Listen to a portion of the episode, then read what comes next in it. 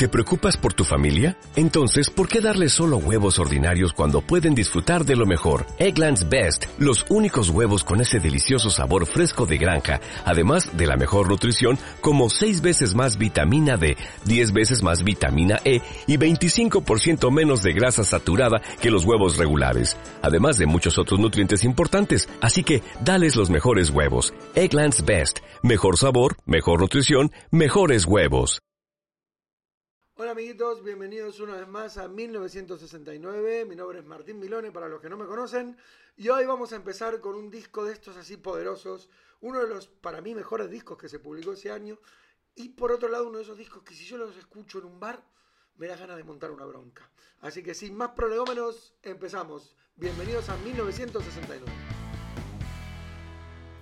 Y bueno, para poder hablar de este disco, eh, qué mejor que traer a un amigo que es el que más sabe para mí de este grupo, eh, que es mi querido amigo Gonzalo Esquiafino, que está aquí. Eh, y nada, vamos a hablar de qué disco vamos a hablar hoy, señores, del maravilloso Let It Bleed de los Rolling Stones. bravo. Nos vamos por aquí y tal. Vamos a soltar primero unos datos curiosos sobre este disco y luego ya directamente nos ponemos, nos ponemos en el ajo. El disco tiene nueve canciones, son 45 minutos, eh, pero con esos 45 minutos casi se puede decir que se, se, cambió la historia de los Rolling Stones para siempre. El disco se grabó el 5 de diciembre de 1969, o sea, está ahí en la fronterita, entra en, en, esta, en, este, en, este, en este programa justamente por estar ahí al límite, y es el sucesor del Gran Beggar Banquet. Ocupó el puesto número 32 en la lista de los 500 mejores discos de la historia según Rolling Stone y la portada, eh, esta portada mítica de los muchachos con el pastelito ahí arriba del, vinilito, eh, está inspirada en el nombre que iba a tener el disco originalmente, que era Automatic Charger, y se la habían encargado un tal Robert Brown John, pero bueno, ya iremos hablando un poco más de, toda la historia de este disco. A ver, para mí, este es el disco de los Stones en el que está esa, esa primera aproximación fuerte al country, ¿no? Y a un sonido más, más cercano a América. ¿Qué, qué, qué te parece a ti, Gonzalo? Pues me parece que estás bien encaminado en lo que estás diciendo. Pensemos que este disco eh, es el segundo en, una serie de discos que eh, están grabados por un mismo productor y que le sirven a los Rolling Stones para consolidar su personalidad musical, por, por decirlo de alguna manera. Pensemos que vienen de el fracaso eh, de la psicodelia que intentaron grabar en el disco The Satanic Majestic Request. Que fue una, fue una idea de pinza importante ese disco. Y aparte fue un acto de provocación a los Beatles, sin lugar a dudas. sí, bueno, se, estaban provocando o motivando, vaya a saber uno cómo. Qué, es lo que hacían, claro. Pero bueno, después de este disco, los tipos están inquietos, no están contentos y lo que hacen es volver a las fuentes. Y volver a las fuentes implica volver a, la música negra americana, que es lo que ellos hacían al principio, y además agregarle la música blanca americana, que es lo que estás diciendo tú con el tema del, del, Y le meten country porque ¿quién es el que aparece en la vida de estos muchachos? ¿Quién es el que, el, que se vuelve el mejor amiguito de Keith Richards? Aparecen, aparecen varios personajes y, y situaciones y cosas. A ver, el primero que aparece es Jimmy Miller, que Jimmy Miller era un baterista y productor que es el que toma el control de, lo creativo y, es el que le da alas a, los Rolling Stones para experimentar este, en el estudio. Con él graban Vegas Banquet, ¿sí? eso empieza en el año 68 durante las sesiones de grabación de Vegas Banquet ya empiezan a grabar canciones que aparecen en este disco. Este, y el tipo es el que los impulsa de alguna manera a investigar, a experimentar, a, buscar un sonido. Eh, Keith Richards, por otro lado, ahí vamos al, personaje del que quieres hablar, eh, conoce a Grant Parsons. Tremendo. Que Grant Parsons es tal vez la figura más eh, eh, enorme eh, en esa época en lo que es el country y, redefine el, country este, y, a Richards le descubre un mundo nuevo. de hecho, de Gran Parsons vamos a hablar porque uno de los discos que vamos a repasar es el, creo que el segundo disco de los Flaming Burritos Brothers que salió en, ese, en ese año. Em, ¿Cuál es una de las características, pues justo lo estábamos hablando antes, una de las características a, a, marcar en, en, la aparición de Gran Parsons dentro de la vida de Keith Richards? Tú me lo decías antes, le enseñó a Keith Richards a componer en piano. Claro, por ejemplo, a, a tocar el piano y a componer en piano. Que hay un, hay un disco pirata de Keith Richards que graba años después, que es él al piano haciendo versiones que es increíble. Versiones de canciones country, que es absolutamente increíble. Eso se lo enseña eh, Grant Parson. Y además de eso, que es una cuestión técnica, yo creo que lo que, lo que consigue eh, es transmitirle el espíritu del country. Porque lo, lo, lo, que es increíble es que estos pibes que son ingleses, la música americana la, la, la, sienten y, parece que son americanos. Ya, bueno, entendemos que el, el, el, origen de los Rolling Stones en ese sentido, que también es un poco parecido al de Led Zeppelin, que son jóvenes ingleses obsesionados con el blues, que se vuelven locos por el blues, pero también los Stones tuvieron, si se quiere, hasta su momentito mod, ¿no? Sí. tienen eso, eso y luego aquí es donde vuelven, ¿no? Por eso hablamos también de que es un disco de transición, después de haberse, venían de una cosa muy mod, de haberse delirado mucho, haber crecido mucho, graban eh, sus majestades satánicas y la de pinza completa. Entonces es una, un back to basics, ¿no? Sí. Una necesidad de vuelta a, los básicos. Además, pensá también que Richards, otro de los personajes que conoce en este eh, momento, es Ray Cooder. Ya, que Ray Cooder tiene 20 años, 21 para ese momento, y el tipo era un crack tocando el slide. Y era un, investigador de, buscar sonidos, riffs, este, cosas nuevas en la guitarra. Y es el que le muestra a Keith Richard el, famoso tema de la afinación abierta. Que esta es una cuestión técnica, no soy músico, no nos vamos a meter ahí. pero, lo que hace es eh, enseñarle a Richards una nueva manera de tocar la guitarra, por llamarlo así y Richard se sube a eso. y de ahí salen canciones como Honky Tonk Women, Brown Sugar, Gimme Shelter, Start Me Up. Eh, Podemos decir también que toda, esta gente es como que básicamente también le aportó una cantidad de luz a la cabeza de Richards, ¿no? O sea, es como que de repente... Y de la banda, ¿eh? También. Bueno, claro, porque obviamente en, en esa época todavía todos se llevaban bastante bien entre sí.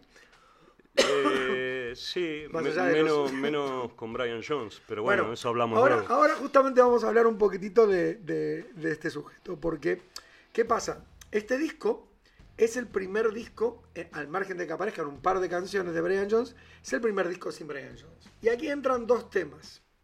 El primero es que Brian Jones fue despedido de la banda, o sea, Brian Jones lo echan de la banda. ¿Por qué? Porque el amigo Brian Jones ya había tenido algún que otro problema con la con Hacienda en, Londres, entonces ellos tenían que empezar, los Rolling Stones tenían que empezar grabaciones y giras por Estados Unidos, y por los problemitas del amigo Jones no podían viajar. Entonces, aunque él fue un fundador de la banda, Jagger y Richard dijeron, Brian, eh, hasta, aquí hemos, hasta llegado. aquí hemos llegado, hasta aquí llegó el amor, y lo echan. Pero ¿qué pasa? A menos de un mes de ese acontecimiento, Brian Jones aparece flotando en su piscinita, bueno, no sé si flotando hundido, pero lo que aparece es en su piscinita eh, muertito, ¿no? Entonces esto también, bueno, se, hicieron mil conjeturas, hay mil leyendas urbanas. Sí, sí, sí, dicen que, a ver, hay... Que el que lo empujó fue Mick. no, no, no, no, eh, se dice que eh, había unos obreros ahí y que Brian Jones era muy tocapelotas. Y, y, parece que, le tocó demasiado la pelota a uno y, este uno hizo. Pero bueno, eso... Gente, que maneja pico y pala, yo no me, no me, haría el tonto con ellos. Eso por un lado. Pero bueno, ¿qué, ¿qué, qué, pasa aquí? Aparece Mick Taylor. Aparece ese guitarrista que circunstancialmente en la vida al muchacho le tocó... A ver, esto es una opinión personal, creo que aquí coincidimos bastante con Gonzalo, que el periodo más fructífero de los Rolling Stones va desde el disco de Vegas Banquet hasta Exile on Main Street. Después hubo discasos y temazos, pero ese periodo, lo que hicieron entre Vegas Banquet y Exile on Main Street, no lo hicieron nunca de tan, bueno. Y durante el 99% de ese periodo estuvo Mick Taylor. Sí, Entonces, Mick Taylor, que venía de tocar con John Mayall, un tipo que venía del blues, pero un tipo con un carácter súper particular. ¿Y cómo, lo, cómo te lo imaginas lidiando con Richards en ese, en ese momento?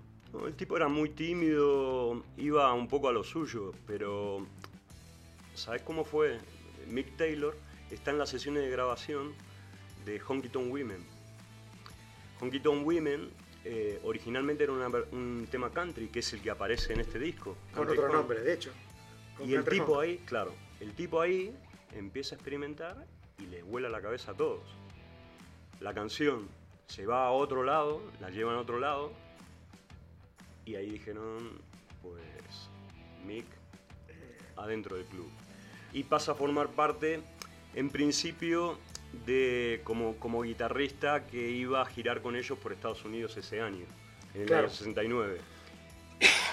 Por eso en el disco este aparecen un par de canciones, nada más, pero ya después, a partir de Sticky Fingers, es Ya. miembro Es un, definitivo. un- un sí. protagonismo como, como súper animal el que tiene el que tiene el amigo. A mí no sé, a mí el tipo me parece me parece increíble. Lo que pasa me parece claro. Creo que también sobrevivió a tantos discos en los Stones ocupando el lugar que ocupaba, o sea, en ningún momento opacando a Kid y, y- Es que eran- son, son guitarristas diferentes. eh, Vamos, que se necesitaban en la banda un poco. Sí, y Mick Taylor lo que le viene a traer a, a los Rolling Stones es un virtuosismo que los tipos eh, no tenían. Eh, no es que son virtuosos tocando. Este, pero Mick Taylor sí. Entonces, esa conjunción hizo que. Sí, pues aparte, bueno, no, en este disco no aparece, pero también, luego también ot- otro gran compartido por, por Beatles y Rolling Stone, que fue Billy Preston, que también estuvo siempre en, en todos estos discos, también le aportaban un poquitito de, de- de- de elegancia a la aridez que solían tener estos muchachos. Sí, pensemos que en esa época toda esta gente eh, eh, era una época muy, muy convulsa, muy creativa. Estaban todos con todos, entraban, salían, eh, Sí, bueno, acá, grababan todos en los mismos estudios, Claro. se repartían todos el cariño Entonces y... entras a mirar la lista de gente que participan en los discos estos y, y los flipás. Ya, ya, ya, ya. A ver, vamos un poco a lo que decía yo al principio, que, que aquí, eh, a ver si estamos de acuerdo con Gonzalo, yo no, no sé si, si vamos a estar muy de acuerdo, pero cuando digo que es un disco bronca, o sea, yo escucho este disco, yo escucho Gimme Shelter, y en serio, si yo estoy en un bar, escucho Gimme Shelter, yo estoy empezando a mirar más a la gente porque me da ganas de repartir mi.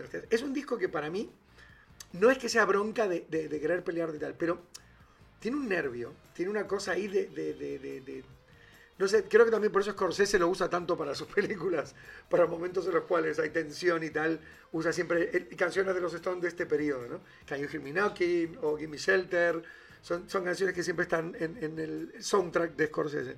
Entonces, que hablamos de Live With Me, o sea, ¿qué te parece a ti? Por- por- a ver, ¿por qué crees que a mí me puede parecer esto y se opinan lo mismo? ¿eh? Porque sos muy susceptible y tenés ganas de pegarle a la gente. pegar a la gente.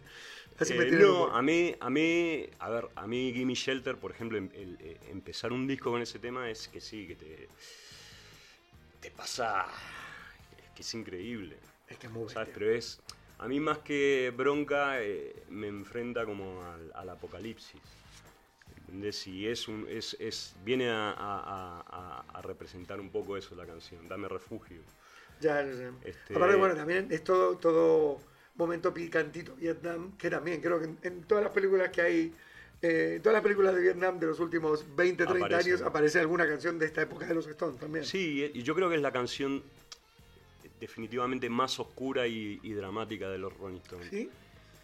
Yo creo que sí, yo creo que sí. Es, y, y- y con el tiempo, según la voy escuchando, más todavía. A más viejos nos hacemos más Sí, todavía, sí, sí, más oscurantismo le das a la... sí, sí, me parece. Y sabes que la canción la compuso Keith Richards y él cuenta que, que- que surgió la idea eh, en un día de mierda en Londres, que había tormenta. Este, veía a la gente correr de un lado al otro buscando refugio. Ujú. Este, al mismo tiempo, él estaba medio sensibilizado porque Mick Jagger estaba filmando con Anita Pallenberg, que era la pareja de Richard en ese momento, la película Performance, y estaban ahí Había- enrollados. Había un toqueteo. Todo él sabía o intuía y eso medio que lo tenía ahí jodido. Y después estaba la situación política que se estaba viviendo en- finales de los 60. ¿no? Entonces todo eso hizo eh, Qué bueno que en este caso todas esas circunstancias espantosas en la vida de una persona haya salido como resultado Gimme Shelter, ¿no? O sea, porque a mí cuando me pasa algo espantoso lo único que me da es por encerrarme en casa y ver Netflix. No, este cretino va y saca Gimme Shelter cuando le está pasando esto.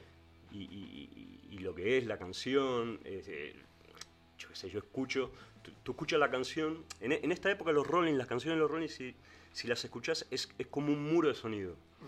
No escuchas la guitarra por aquí, eh, el piano por allá, no. Escuchás, eso es cierto, escuchás totalmente. Una y te, ¡boom! Ahora, escuchá las guitarras de Gimme Shelter. Es que es acojonante. Vamos a hablar un poco del soundtrack entero del disco. Vamos a hablar de estas nueve canciones. Vamos a, vamos a hacer el repaso. Te, dejo que empieces eh, hablando de... Ya hablamos de Gimme- Gimme Shelter, vamos a seguir con Loving Main. Loving Bane es un cover de Robert Johnson. Eh, y se dice que fue Marianne Faithfull, que era pareja de Mick Jagger en aquel momento, la, la que le dijo de hacerlo. Y es, Otra, otra que ha liado... hombre, y la Marianne esa otra que ha liado Peña y ha liado cabezas. esa pareja, esa, pareja, esa pareja. En el libro de la Faithful lo destroza a Mick y bueno, pero es un libro que recomiendo. No esa pareja, esas parejas. En, en el año 68 ellos viajan a, a Sudamérica, viajan Anita Pallenberg y Keith Richards y Marianne Faithfull y, Mick. y Mick Jagger. Hay un libro de los Rolling Stones en Perú que, que- que está muy bien y, habla de eso. Ahí hacen, por ejemplo, escriben Country Honk, que termina siendo con, eh, Honky Tonk Women. Este, unas piezas importantes. Después hablemos de Monkey Man, por ejemplo. A ver, bueno, Let, It Bleed, o sea, Let It Bleed está muy bien, pero ya es donde se empieza a ver esa americana que es casi una canción redneck de Sí, nos saltamos una A ver, canción perdón, que perdón. es Live With Me. Live With Me. Que Live With Me a mí, a mí parece un temazo que queda perdido ahí en- en- entre semejantes canciones, pero que es la canción que, que marca la dirección eh, al- a lo que va, a lo que se viene. Por decírtelo, es como una... Brown Sugar es una continuación de esta canción. Ok.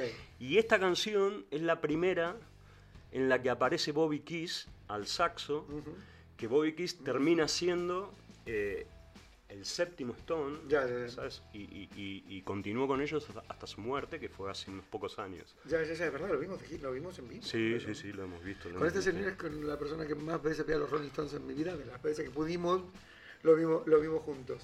Sigamos con Let It Bleed, Let It que es Bleed. la canción... de casa total ahí Sí, de, de- que de- es este, un country con referencias sexuales a las drogas.